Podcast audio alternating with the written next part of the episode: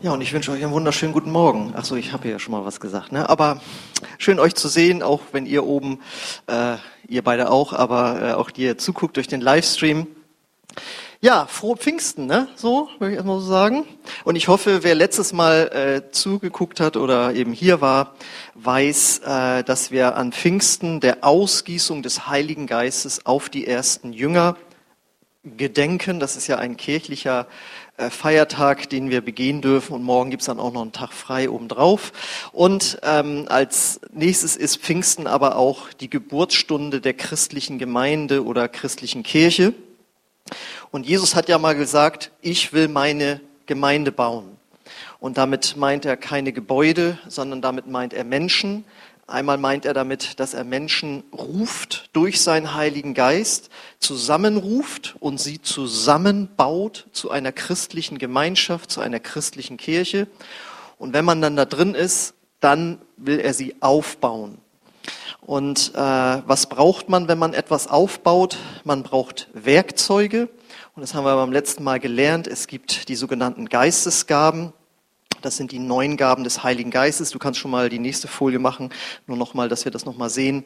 Äh, diese neun Gaben, ich hoffe, die habe ich da auf der nächsten Folie, sind die?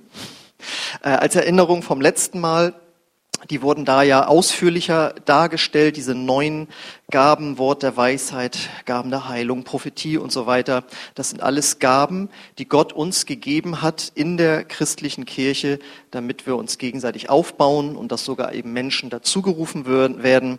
Weil wenn du Heilung erlebst, dadurch, dass für dich äh, gebetet wurde, auf einen Eindruck hin, wenn du ähm, merkst, dass jemand in dein Leben hineinspricht, etwas, was er von Gott empfangen hat, dann ist das etwas, wo du merkst, es gibt etwas Übernatürliches, wo Gott dich gesehen hat oder auch weiß, was mit deinem Leben sein wird. Und wir haben beim letzten Mal, da sind sie ja genau, äh, die neuen Gaben. Und wir haben da die kennengelernt und heute möchte ich das jetzt nochmal vertiefen, wie wir in diesen äh, Geistesgaben dienen können. Deswegen heißt die Predigt heute, wie dient man in den Gaben des Heiligen Geistes. Und dazu habe ich einen kurzen Predigtext dabei, nämlich in 1. Korinther 14, Vers 1, da steht, strebt nach der Liebe, eifert aber nach den geistlichen Gaben, besonders aber, dass ihr weissagt. Beim letzten Mal habt ihr gelehrt, weissagt, weissagen ist das gleiche wie prophetisch reden. Wenn man über den christlichen Glauben nachdenkt, äh, dann hoffe ich, kommt einem nicht als erstes Kirchengebäude in den Sinn, sondern wenn es um die kirchliche Lehre geht, dann weiß man, es geht da um Liebe. Weil äh, im Johannesbrief heißt es, Gott ist Liebe und Jesus hat zu seinen Jüngern mal gesagt, daran wird man, ihr, wird man euch erkennen, dass ihr eben zu mir, zu Gottes Sohn, zu Gott selbst gehört, nämlich dass ihr Liebe habt untereinander. Und dass wir danach streben sollen, wie wir da im ersten Halbsatz lesen, ist völlig klar und das finden auch alle gut und unser Nächster hat auch ein bisschen mehr Liebe nötig, besonders im Umgang mit uns und das finden wir alle wichtig und völlig klar. Aber dann steht da als nächstes, auf gleichem Niveau eifert aber nach den geistlichen Gaben. Das steht auf einem Niveau. Und wenn man sich die beiden griechischen Worte anguckt, nämlich nach etwas streben und nach etwas eifern, dann sind das unterschiedliche Worte, aber sie haben die gleiche Intensität. Ähm, das Wort eifern ist das griechische Wort selo. Daher kommt, wenn man schon mal das Neue Testament gelesen hat, das Wort der Zeloten. Das waren Griech, äh, das waren äh, jüdische Eiferer für das äh, jüdische Gesetz. Also dass man würde heute sagen, das waren Fanatiker. Ja? Äh, also strebt fanatisch nach den geistlichen Gaben. Genau übersetzt mit glühender Inbrunst, mit einem verzehrenden Verlangen. Und jetzt für mich die Frage an dich. Wusstest du das, dass Gott durch seinen Heiligen Geist, durch den Apostel Paulus das zu dir sagt, so mit dieser Hingabe sollst du nach den geistlichen Gaben streben. Oder hast du gedacht, nee, das Wichtigste ist, dass wir nach der Liebe streben, dann alle möglichen anderen Sachen. Und dann gibt es für pfingstlich-charismatische Christen noch so als Spielwiese und Gag, äh, gibt es dann noch so geistliche Gaben irgendwie so. Ne? Aber da bitte nicht zu extrem werden, das, äh, das ist nicht gut. Nee, das steht auf einem Niveau. Nach der Liebe streben und nach den geistlichen Gaben eifern. Und warum ist Gott das so wichtig? Ja, die Auflösung ist natürlich, das Eifern nach den geistlichen Gaben hat auch wieder mit Liebe zu tun. Denn, äh, jemand sagt das mal so gut, äh, Gottes Liebe will durch uns verletzte Menschen oder überhaupt Menschen durch die Geistesgaben anrühren und ihnen dienen. Denn wenn jemand in Not ist und du hast ein Wort der Weisheit für ihn, ist das ja Liebe. Wenn du ihm sagen kannst, pass auf, in deiner Kindheit ist das und das passiert und Gott möchte aber dir Heilung schenken und du stehst da, Moment mal, woher weiß der, was in meiner Vergangenheit geschehen ist, dann ist das ja auch ein Ausdruck von Liebe, die Gott diesen Menschen zuteil werden lässt. Das wollen wir also nicht auseinander dividieren, sondern das gehört zusammen. So, und dann ist ja als nächstes die Frage, wenn wir nach Liebe streben sollen, klar, das können wir alle, können wir alle mehr vertragen von, aber nach den geistlichen Gaben streben, also ich meine, ja, heißt das dann, dass ich da auch drin gebraucht werden kann oder wie? Ich dachte, das wäre nur für Pastoren oder Älteste oder, oder was? Nein, das ist tatsächlich für jeden Christen, für jeden Christen, der mit dem Heiligen Geist erfüllt oder wie wir auch sagen, getauft wurde. Also das meint nicht die Wassertaufe, sondern das bedeutet, dass man einmal erfüllt wurde mit der Kraft des Heiligen Geistes. Das ist nicht das Gleiche, wie sich zu Jesus zu bekehren und von neuem geboren zu werden, sondern es ist eine extra Erfahrung, die auch zusammenfallen kann, aber die ganz oft erst nach äh, der Bekehrung ähm, dazu kommt. Dazu kommt. Das bedeutet, jeder, der mit dem Heiligen Geist erfüllt ist, kann nach den geistigen Gaben streben, weil sie ihm auch zur Verfügung stehen, beziehungsweise nicht zur Verfügung stehen, sondern weil Gott einen da drin gebrauchen möchte. Denn das lesen wir in 1. Korinther 12, Vers 7. Bei jedem zeigt sich das Wirken des äh, Geistes auf eine andere Weise. Aber immer geht es um den Nutzen der ganzen Gemeinde. Aber hier ist das Wort jedem wichtig und damit bist eben auch du gemeint. Ja, du kannst nicht den Schalter umlegen, ich möchte jetzt in dieser Gabe gebraucht werden und dann in dieser. Das entscheidet Gott. Aber dass du auch ein Kandidat dafür bist, da drin gebraucht zu werden, das sagt äh, dieser Vers. Und äh, dass es aber eben letztlich Gott entscheidet, worin er dich benutzt, lesen wir auf, dem, in der nächsten, auf der nächsten Folie 1. 112, Vers 11. Dies alles aber wirkt ein und derselbe Geist und teilt jedem besonders aus, wie er will. Und da erstarren dann viele Christen in Ehrfurcht, sagen, siehste, dann kann man sich ja nur hinsetzen und wenn was passiert, dann passiert halt was und wenn nicht, dann nicht, dann ist das Gottes souveräne Entscheidung. Ja, aber was hatten wir in dem ersten Vers gelesen? Wir sollen da mit glühender Inbrunst drum eifern. Also es scheint ja irgendwie beides zusammenzukommen. Von uns kommt ein Verlangen ein Bitten, ein Wollen, ich möchte das, bitte gebrauche mich her, was soll ich tun? Und dann kommt von Gott die souveräne Entscheidung und ja, ich werde dich da und da drin äh, gebrauchen. Jetzt kommt die Frage, wie eifert man denn jetzt? Da können wir die nächste Folie wieder auflegen, damit wir es immer schön vor Augen haben. Also das Erste ist natürlich, dass du dich mit der Kraft des Heiligen Geistes erfüllen lässt.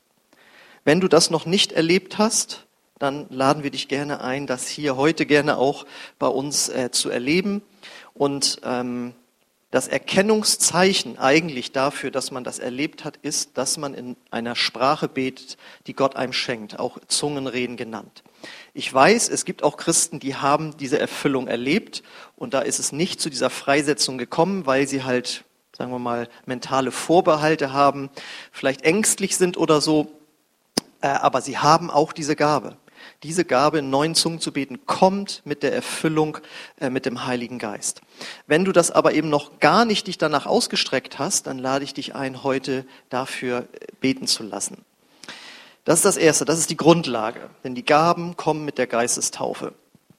Das Zweite ist, und das machst du ja heute schon, dass du Glauben daran entwickelst, dass Gott dich daran, äh, darin gebrauchen möchte. Und wir haben ja bei unseren Heilungsgottesdiensten immer wieder den Vers gehört, der Glaube kommt durch das Hören des Wortes. Das heißt, heute, wenn du aufmerksam zuhörst und auch letzten Sonntag, dann weißt du, aha, ich bin auch gemeint. Das ist auch für mich. Ja, also gesegnet bist du, dass du heute hier bist oder dir das auch noch gerne äh, nachträglich anhörst. Glauben einfach dafür zu entwickeln. Dann für manche, nicht für jeden, ist es dran, sagen wir mal, Ängste oder alte Verletzungen auch abzulegen. Manche kommen aus einer theologischen äh, Prägung, wo ihnen das vollkommen unbekannt ist, dass es solche übernatürlichen Dinge gibt. Und dann sind sie erstmal skeptisch oder sind vielleicht sogar gewarnt worden. Aber äh, Jesus hat da auch äh, vorgesorgt. Er hat vor 2000 Jahren schon gesagt, also wenn du um den Heiligen Geist bittest, dann kriegst du keinen anderen Geist, sondern kommt nur der Heilige Geist. Ähm, da brauchst du keine Ängste zu haben. Manche haben sozusagen Verletzungen erlebt. Jemand hat ihnen ein prophetisches Wort gegeben, Gott hat das und das mit dir vor oder das und das wird passieren. Und dann ist das nicht passiert. Und dann, wie man so sagt, schütten sie das Kind mit dem Bade aus und sagen, mit Geistesgaben und Prophetie möchte ich nichts mehr zu tun haben. Das kann ich einerseits verstehen, aber andererseits, ich habe im Laufe meines Lebens mich tatsächlich schon öfters mal mit einem Messer geschnitten, wenn ich zum Beispiel Tomaten geschnitten habe oder irgendwas anderes. Und ob ihr es glaubt oder nicht, ich benutze heute noch ein Messer. Und so ist das auch mit den Geistesgaben. Die Geistesgaben sind Werkzeuge, wie ihr da oben sehen könnt. Und ja, ich habe mir auch schon mal beim Nägel in die Wand hauen auf den Finger gehauen. Trotzdem, wenn es jetzt Not am Mann ist, mache ich das zur Not wirklich auch selbst. Ja, ähm, man kann sich mit einem Werkzeug verletzen.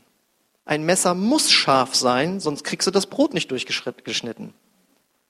Aber natürlich ist es nicht dafür gedacht, dass du dir ins, in den Finger schneidest. Und so kann die Geistesgabe, auch wenn man sie falsch benutzt, und dazu sage ich später noch was, ähm, einen auch verletzen. Aber wenn man richtig damit umgeht, dann ist es das Beste überhaupt.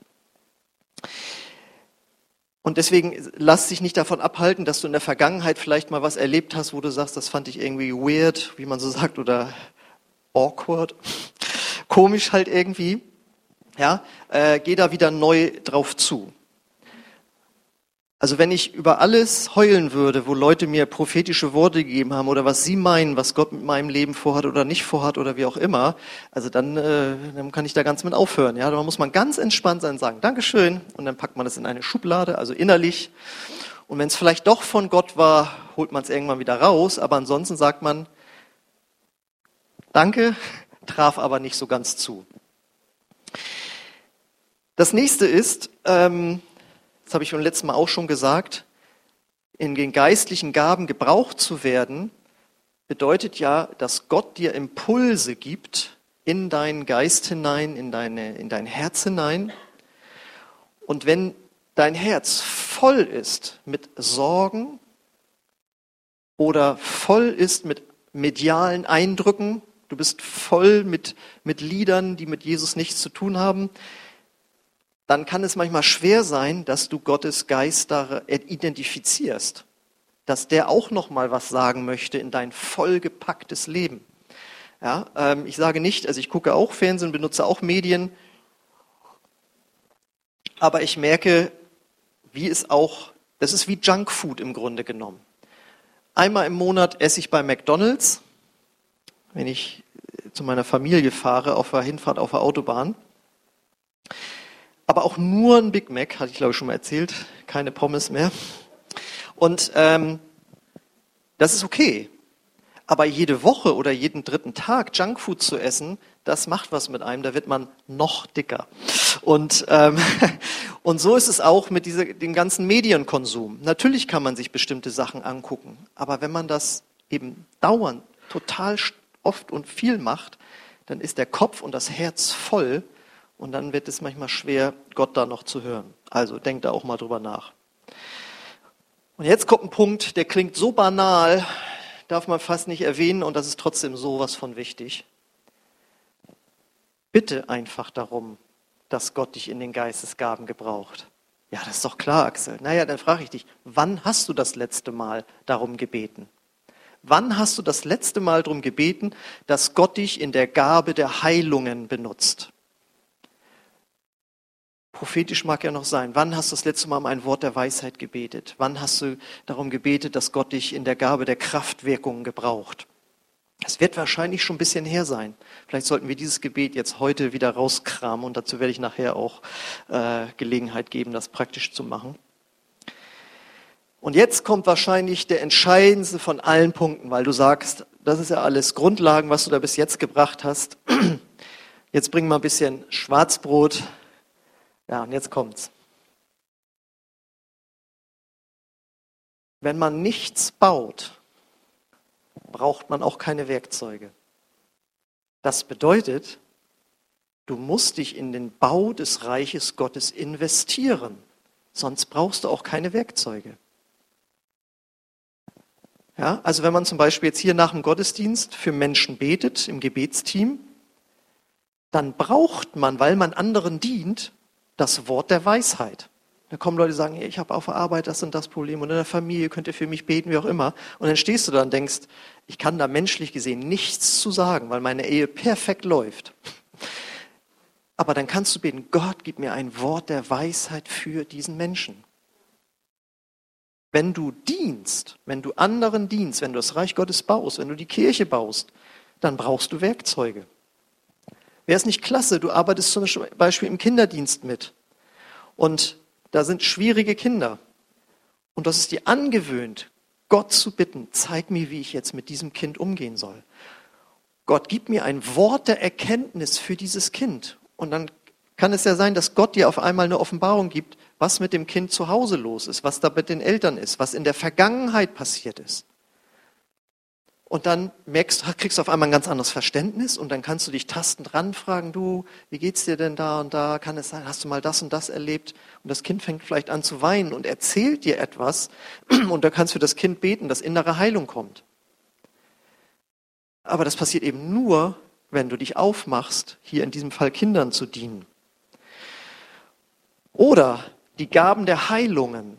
Das ist nicht einfach nur für Kranke beten, das sollen wir sowieso aber in den Gaben der Heilung aktiv zu werden, das heißt, dass Gott dir einen Impuls gibt für den oder die, auf die gehst du jetzt zu, so wie wir letztes Mal gehört haben, Petrus und Johannes an der schönen Pforte am Tempel. Wenn du darin gebraucht werden möchtest, dann sucht Gott Christen, die auch bereit sind, mit anderen über ihren Glauben zu sprechen. Denn das ist eine Gabe, die ganz oft im Rahmen von Evangelisation stattfindet.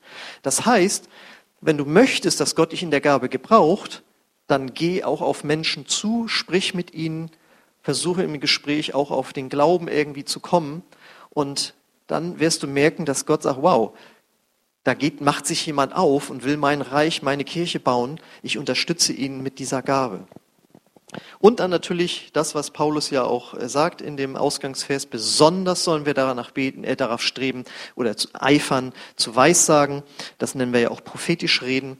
Wenn du zum Beispiel in einer Kleingruppe bist, ja, äh, da können so viele Probleme erzählt werden und dann kann man sich hinsetzen und sagen, okay, dann beten wir jetzt für dich am Ende der Kleingruppe und dann äh, setze ich mal in die Mitte, wir beten für dich und dann gibt Gott dir ein prophetisches Wort für diesen anderen. Aber das geht eben nur, wenn du dich aufmachst, jemandem zu dienen. Versteht ihr, was ich meine? Das ist, das ist so banal, diese Wahrheit oder diese Weisheit, ähm, dass wir sie manchmal zur Seite legen und sagen, ja, ich würde es ganz gerne abends beim Fernsehgucken irgendwie bekommen. Ähm, oh, da wurde ich aufgerüttelt, jetzt soll ich den anrufen. Sowas macht Gott auch. Aber in der Regel ist es so, wenn du dich in einen Dienst hineinbegibst. So, und wenn wir das gemacht haben, weil diese ganzen Geschichten, wo Leute Riesenwunder erleben, das sind doch Leute, die zum Beispiel in die Mission gegangen sind, die auf die Straße gegangen sind, die sich hingestellt haben zum Predigen, ja, die aktiv geworden sind. Und da sagt die Bibel ja auch, sie gingen hin und der Herr begleitete sie mit mitfolgenden Zeichen und Wundern weil sie sich aufgemacht haben. Okay, und wenn wir dann uns aufgemacht haben, dann ist es wichtig, dass man sich einem Lernprozess stellt. Das bedeutet, wir fangen auch in den Gaben des Geistes klein an, wie in allen Dingen des Lebens.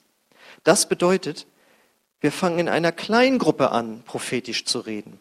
Wir fangen an in einem eins zu eins Gespräch, wo wir äh, über geistliche Dinge sprechen und nicht sofort, dass wir uns vor eine große Gruppe stellen, um dort irgendwas weiterzugeben. Und dieser Lernprozess besteht auch darin, dass wir einfach Gott Fragen stellen. Dass wir nicht einfach nur warten, sondern dass wir mit Gott im Dialog sind. Und dass wir, wenn wir in einer kleinen Gruppe sind oder in einem Gespräch fragen, Gott, was möchtest du dieser Person jetzt sagen? Fragen wir innerlich den Heiligen Geist, während wir dem anderen zuhören. Was möchtest du jetzt heilen, zum Beispiel? Und dann kann es sein, dass ein Eindruck kommt, dass du sagst, er hat jemand ein Problem mit dem rechten Knie. Und dann musst du dich trauen zu fragen, ist hier jemand, der ein Problem mit dem rechten Knie hat? Und dann musst du aushalten, wenn jemand sagt, wenn keiner sich meldet. Das ist immer die krasse Sache. Aber wenn sich dann jemand meldet, dann ist die Freude groß. Und wenn wir uns in geistliche Situationen hineinbegeben, dass wir dann eben Kontakt haben mit dem Heiligen Geist, indem wir auch viel in dieser neuen Sprache beten, in Zungen. Das kann man auch ohne den Mund zu öffnen, aber natürlich bietet es sich an, in einer Situation einfach in Sprachen zu beten, auch hörbar, für sich zumindest hörbar, weil das öffnet deinen Geist und in diesen Geist spricht halt der Heilige Geist hinein. Und dann muss man natürlich lernen, Gottes Impulse zu erkennen. Ich habe das ja beim letzten Mal gesagt, äh, wo ich, wo dieses kranke Mädchen da war und ich musste da irgendwie immer hingucken. Und später las ich dann nochmal, wie in der Apostelgeschichte es ihm hieß, Petrus und Johannes blickten den Gelähmten fest an. Ja, also das ist, kann man nicht richtig erklären. Es ist dann vielleicht in anderen Situationen, du hast einen inneren Drang, jemand was zu sagen. Du hast wie ein Herzklopfen. Also ich irgendwie, ich glaube, ich muss das jetzt irgendwie weitergeben. Und nie kann man genau sagen, ja, ist das jetzt eine innere normale Aufregung? Ja, es ist immer ein Glaubensschritt, sich da rein zu begeben. Es kann sein, dass du in einer Gebetssituation bist und du hast einen immer wiederkehrenden Gedanken oder immer blitzt vor deinem inneren Auge ein Bild auf. Ich weiß noch, wie ich das das erste Mal so erlebt habe. Da war ich in einem Gebetskreis als Neubekehrter. Ja, neubekehrt war ich nicht mehr so ganz, aber ich war, merkte auf jeden Fall, es wurde für verschiedene Sachen gebetet und ich hatte auf dem Herzen, okay, lass uns doch jetzt für diese Drogentherapieeinrichtung beten. Hab mich aber nicht getraut, laut zu beten. Zehn Sekunden später gegenüber die ältere Schwester, die schon mehr Erfahrung hatte, fängt an, genau dafür zu beten. Dann merkte ich, ach so, das hatte Gott vorher mir aufs Herz gelegt. Ich habe mich nicht getraut, hat Gott jemand anders genommen. Ja? Ähm, das ist so mit diesen inneren Gedanken, der kommt einfach immer wieder oder ganz oft ist es der erste Gedanke, der da ist. Wir hatten ja hier mal einen Sprecher, der sagt, das ist so, wie wenn du auf der Autobahn stehst und unten fahren ganz viele Autos vorbei und auf, aus irgendeinem Grund fällt dir ein blaues Auto auf. Da sind vorher andere Autos vorbeigefahren, aber es fällt dir dieses eine blaue Auto auf. Und so kann es mit den inneren Gedanken sein, dass dir ein Gedanke auffällt. Du kannst deine Augen schließen und sagen, okay, Gott, wen, was möchtest du heute heilen? Und du siehst vor deinem inneren Auge einen Körper oder vielleicht sogar ein Skelett und dein Augenmerk wird gelenkt auf die rechte Schulter. Ja, das kann sein, dass Gott so dir zeigen möchte, hier ist jemand, der hat ein Problem mit der rechten Schulter. Etwas, was ich noch nicht erlebt habe, ist, wo ich auch immer sage, ich weiß gar nicht, dass ob ich das erleben möchte, aber ich habe das in vielen Büchern gelesen, dass du auf einmal einen Schmerz bekommst an einer Stelle, wo du sonst nie einen Schmerz hast. Und das ist auch nicht dein, dein Schmerz. Du fühlst ihn zwar, aber eigentlich will Gott dir sagen, hier ist jemand, der hat Schmerzen im Brustbereich. Und das sollst du jetzt ansprechen und dann ist der Schmerz auch wieder weg. Da denke ich auch manchmal, ich will doch keine Schmerzen haben. Ein inneres Bild zu haben ist unspektakulärer, als man sich vorstellt. Wenn du jetzt die Augen zumachst und dir ein rotes Auto vorstellst, dann ist das ein inneres Bild. Nur ist es nicht inspiriert vom Heiligen Geist, sondern von mir jetzt gerade. Ja? Aber das, wie das Bild zustande kommt, ist das Gleiche. Gott benutzt einfach deinen Verstand, deine Gefühle, deine Gedanken. Und das ist dann die Glaubensfrage, ob wir das als von Gott annehmen und erkennen und, und, und glauben äh, oder eben nicht. Es kann auch so banal sein, ich bin ja immer noch bei dem Punkt, dass man klein anfängt, dass du einfach nur für jemand anders betest.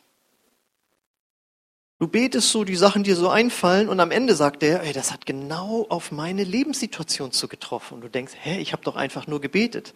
Ja, aber Gott hat in deinen Geist die Worte reingelegt oder das, wofür du jetzt betest, das ist von Gott inspiriert. Und so musst du einfach lernen, mit deinem inneren Menschen, dem, dem, dem wiedergeborenen Geist, wo der Heilige Geist drin ist, zu kommunizieren und den einfach wahrzunehmen. Und es ist tatsächlich dann, wie, wie man so sagt, aufs Wasser gehen. Ja? Du traust dich, etwas weiterzugeben. Du bist unsicher, so wie Petrus, als er damals übers die Reling gestiegen ist und dann auf dem Wasser gelaufen ist. Der war auch unsicher. Könnt ihr euch vielleicht vorstellen. Oder für diejenigen, die es schon praktizieren, wenn du anfängst, in neuen Sprachen zu beten, am Anfang denkst du, ja, was soll ich denn jetzt sagen? Und dann fängst du mit ganz einfachen Silben an und denkst, das habe ich mir doch selber ausgedacht. Also da ist so viel Unsicherheit dabei. Und so ist es auch überhaupt mit den geistlichen Gaben. Da steigen wir nicht ein wie ein langjähriger, erfahrener Meister, sondern da, da lernen wir drin zu dienen. Und jetzt merkt ihr auch, warum Paulus so ein krasses Wort verwendet hat. Wir sollen danach eifern. Jemand, der eifert, lässt sich auch durch Rückschläge nicht davon abhalten, weiterzumachen. Ne? Das ist eben das Ding. Sonst hätte er gesagt, probiert's mal aus. Nein, da braucht es auch eine gewisse Kernigkeit, sag ich mal, äh, dran zu bleiben. Und dann, wenn es zum Beispiel um Prophetie geht, müssen wir natürlich auch akzeptieren, dass es unterschiedliche Levels von Prophetie gibt. Das, worüber ich jetzt hier spreche für eine normale pfingstliche Ortsgemeinde ist, dass du jemandem anders ein, ein Wort der Ermutigung, der Tröstung, vielleicht auch Ermahnung äh, äh, weitergibst oder sogar einer ganzen Gruppe. Damit ist nicht gemeint, dass du ein Prophet bist, der sich hinstellt und sagt, ich sehe bürgerkriegsähnliche Zustände in Deutschland. Ja, also es gibt auch heute noch neutestamentliche Propheten, die auf einem hohen Niveau äh, weissagen. Ja, ich habe da Videos gesehen, wo denn jemand sagt, ja, Gott hat mir heute Morgen gezeigt, hier ist ein ähm, Henry, Wer ist das? Du bist 37 Jahre alt und dann meldet sich Henry, 37 Jahre alt. Da starren alle in Ehrfurcht. So. Äh, sondern hier geht es einfach darum, auf einem einfachen Level einfach jemandem eine Ermutigung äh, zuzusprechen. Und das kann bei dir in der Kleingruppe sein. Wir haben das neulich erst jetzt äh, wieder erlebt, als wir letzten Mittwoch das gemacht haben, dass eben Worte ausgesprochen werden, wo du selbst denkst so, naja, gut, weiß ich jetzt nicht. Aber der andere ist total angesprochen, merkt, das passt jetzt genau in mein Leben rein. Und das ist der Bereich des Glaubens. Und es gilt natürlich auch dort, wie in allen Dingen des Lebens, treu zu sein im Kleinen. Weil wenn Gott merkt, dass du dich traust, etwas sozusagen, was, ihr kennt diesen Satz, ist nur was Kleines, äh, das, das weiterzugeben, dann wird er dir auch mehr geben. Wenn wir aber selbst bei den kleinen Dingen schon sagen, nee, ich weiß nicht, behalte ich lieber für mich und ja, Gott hat es zwar zu mir gesagt, ich habe gefragt, habe eine Antwort bekommen, aber es nicht gemacht, dann wird es ja schwierig. Ne? Und wichtig ist auch, wenn dann wir von Gott gebraucht worden sind, ich habe ja in der letzten Predigt einige Beispiele äh, dafür genannt, dann muss uns natürlich immer klar sein, das ist nicht fromme Selbstbestätigung oder sowas wie ein Status, aha, Gott hat mich in dem und dem gebraucht, ähm, sondern es ist immer, um anderen zu dienen. Weil wenn wir das aus den falschen Motiven machen, ja, äh, dann kann da Manipulation draus werden, du, ich habe einen Eindruck für dich, du, für dich ist das und das jetzt dran. Und der so, echt, okay, ja, ja wenn du das sagst, das ist Manipulation. Ja. Äh, oder dass man sogar Spaltung reinbringen kann in Gruppen, Gott hat mir gesagt, hier wird das und das, also wenn das hier so weitergeht und so, na, und dann, oh, oh, echt, oh ja, dann müssen wir, ja, also ähm, da müssen wir aufpassen, aus welcher Motivation wir auch Dinge äh, äh, weitergeben. Wichtig ist, dass wir uns nicht entmutigen lassen, das habe ich schon gesagt. Und da ist das Wort ganz wichtig, dass wir in 1. Thessalonicher 5, Vers 20 lesen. Da sagt Paulus ja, das müsste die nächste Folie sein, Weissagung oder Prophetien verachtet nicht, prüft aber alles und das Gute haltet fest. Ja, warum sollte man die denn verachten? Ja, hast du das schon mal gedacht? Ach du meine Güte, jetzt kommt der schon wieder oder jetzt kommt das schon wieder. Das ist ganz leicht, wenn man nämlich schon mal Dinge gehört hat, denen Paulus nämlich sagt, prüft alles und das Gute behaltet. Das bedeutet, da ist auch Ausschussware mit dabei. Sonst hätte er ja gesagt, hört euch das an und setzt das alles eins zu eins um. Nein, da sind auch Dinge bei, die sind nicht so toll, die sollst du zur Seite legen und die guten Sachen, die sollst du für dich nehmen. Das heißt, wenn dir acht prophetische oder zehn prophetische Worte gegeben werden und du kannst mit acht von denen nichts anfangen, okay, aber da sind zwei dabei, die dein Leben total segnen. Und dann gibt es Leute, die sagen, du, ich habe neulich zehn Worte bekommen, acht davon waren nichts, da möchte ich nichts mehr mit zu tun haben. Dann sind wir schon nicht mehr ganz im Glauben drin. Und wenn wir aber ein Wort bekommen haben, wo wir sagen, das spricht mich an, dann prüfen wir das, indem wir sagen, entspricht es den biblischen Aussagen, äh, was die Bibel eben dazu sagt, zu dieser Thematik? Stärkt es mich und erbaut es mich im Glauben oder zieht es mich runter? Überführt es mich oder bringt es Verdammnis und mich unter Druck? Wird Jesus verherrlicht? Bringt es mich näher zur christlichen Gemeinde und Kirche oder bringt es mich davon weg? Also verursacht es Spaltung, isoliert es mich von den anderen? Ist derjenige, der mir das Wort gibt, korrekturbereit? Oder wenn man zu ihm sagt, du, da konnte ich nicht so viel mit anfangen, ist er dann sofort beleidigt und verletzt? Oder ist es eine stolze Persönlichkeit? Oder kommt da ganz starkes Wunschdenken einfach durch? Ja, das kannst natürlich nur du beurteilen.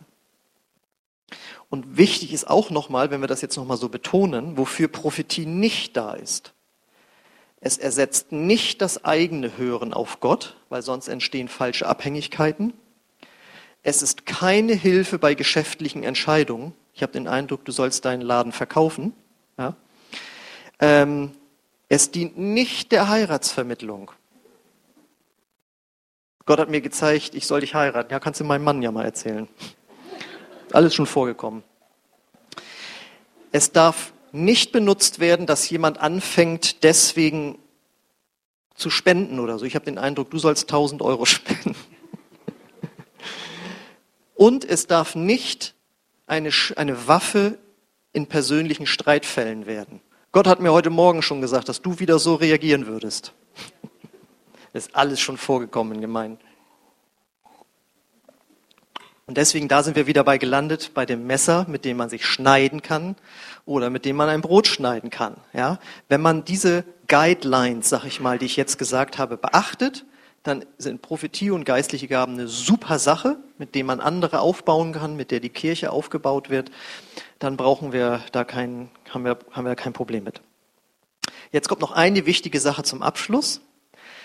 Wenn du jemandem ein prophetisches Wort gibst oder du bekommst von jemandem eins, was habe ich alles schon, also was mir Leute schon erzählt haben. Ich habe Leute kennengelernt, nicht hier, ähm, die haben sich null engagiert in der Gemeinde und haben mir die, jedes Mal, wenn ich die getroffen habe, erzählt, was für große Prophetien sie haben, was Gott mit ihnen vorhat. Und keiner traut sich ihnen zu sagen, ja, dann fang doch mal an, mit deinen beiden Händen was ganz Praktisches mitzuhelfen und dann wird sicherlich auch was Großes draus werden. Und jetzt möchte ich aber, also das heißt, du musst auch selber aktiv werden, wenn du eine Prophetie bekommst und da dir etwas verheißen wird, was Gott zum Beispiel mit dir vorhat. Und da möchte ich jetzt zum Abschluss ein, ein, ein, ein Beispiel bringen, weiß ich noch, wo ich das das erste Mal gehört habe, na, ich, ich war zu Tränen gerührt. Und äh, mal gucken, ob das euch auch passiert. Nein, das war im Rahmen einer Predigt. Da hat nämlich der leider schon verstorbene, berühmte Pastor oder Evangelist Reinhard Bonke, der Afrika-Missionar, von dem ich letztes Mal auch erzählte, der, der hat ja eine Biografie geschrieben.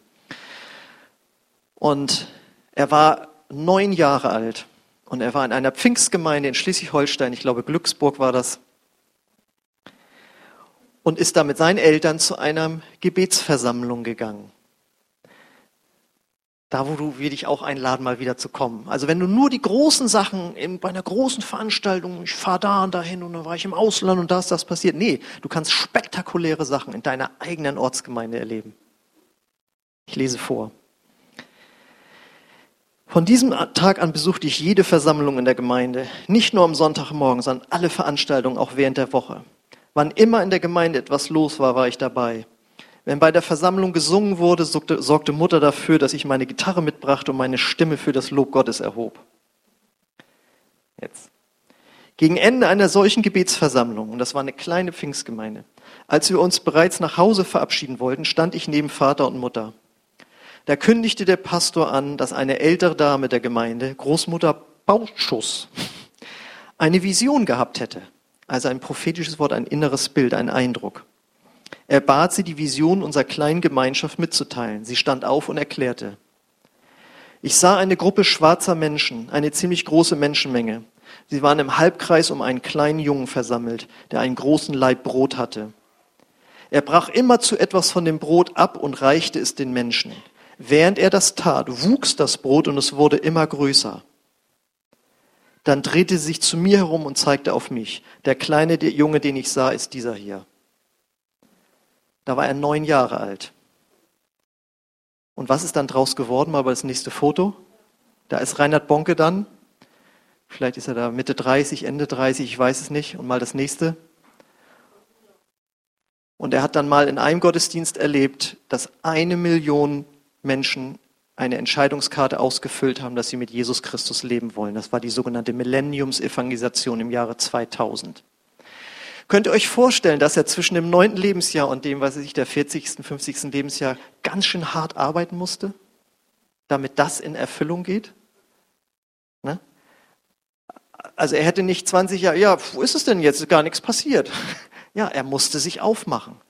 Das war sozusagen so eine Art Anschubfinanzierung, die er da bekommen hat von Gott. Und deswegen verachte das prophetische Wort nicht, das dir vielleicht auch in der Kleingruppe weitergegeben wird. Das Lobpreisteam darf schon mal nach vorne kommen wieder.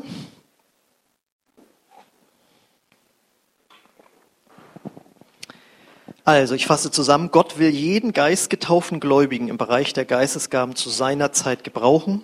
Wir sollen uns danach ausstrecken und lernen, in den Gaben zu dienen, damit anderen Menschen durch Gottes Liebe geholfen wird. Und du kannst es zu Hause üben. Du kannst dich mit dir allein, mit deinem Gott alleine hinsetzen und Gott die Frage stellen, was ist der nächste Schritt in meinem Leben? Und wenn dann auf einmal der Gedanke kommt, morgens früher aufstehen, dann kannst du natürlich sagen, also das, das hat meine Mutter neulich gesagt, das kann nicht von Gott sein. Oder du kannst sagen, könnte von Gott sein, weil in der Zeit hätte ich dann Zeit, mit Gott Zeit zu verbringen. Oder man könnte Gott fragen, wie geht es dir mit mir? Dann wird eine sehr schöne Antwort kommen. Was möchtest du mir heute sagen? An diesem Tag. Das kannst du für dich üben, einfach Gottes Stimme zu erkennen. Dann lade ich nochmal alle ein, alle Kleingruppenleiter, dass wir nächsten Mittwoch wieder in den Gaben des Heiligen Geistes uns gebrauchen lassen. Setzt jemanden in die Mitte, stellt euch drumherum, bittet Gott, gib uns ein prophetisches Wort für diesen Bruder, für diese Schwester. Und dann macht ihr das der Reihe nach und dann übt ihr euch in der Gabe der Prophetie oder eben auch vielleicht in anderen Gaben. Und heute möchte ich euch die Gelegenheit geben, Gott euren Eifer nach den geistlichen Gaben Ausdruck zu verleihen. Wir werden jetzt ein Lied singen, das kennt ihr, Frischer Wind heißt das, geht über den Heiligen Geist. Und dann möchte ich euch einladen, wenn du mit dem Heiligen Geist erfüllt werden möchtest oder neu erfüllt werden möchtest. Oder wenn du möchtest, dass wir haben hier ein paar Beter, wäre nett, wenn ihr auch dabei seid dann. Und ihr einfach für diejenigen, die nach vorne gekommen seid, ihnen die Hände auflegt und für sie betet, dass die Gabe, nach der sie sich ausstrecken. Ich meine, ich habe das nun betont, Gott sagt, eifere danach. Und wenn du sagst, Gott, ich möchte von dir gebraucht werden in den Gaben der Heilung und ich bin auch bereit, auf Menschen zuzugehen, dann wird heute für dich gebetet, dass das in deinem Leben aktiv wird. Das ist, glaube ich, nicht übertrieben bei dem Wort eifern, oder? Wenn du also Eifer hast, dann komm gleich nach vorne. Ich sage dann nochmal Bescheid. Und dann äh, wollen wir gerne hier vorne für dich beten, hier vorne oder in den Gängen, je nachdem, wie viele ihr seid.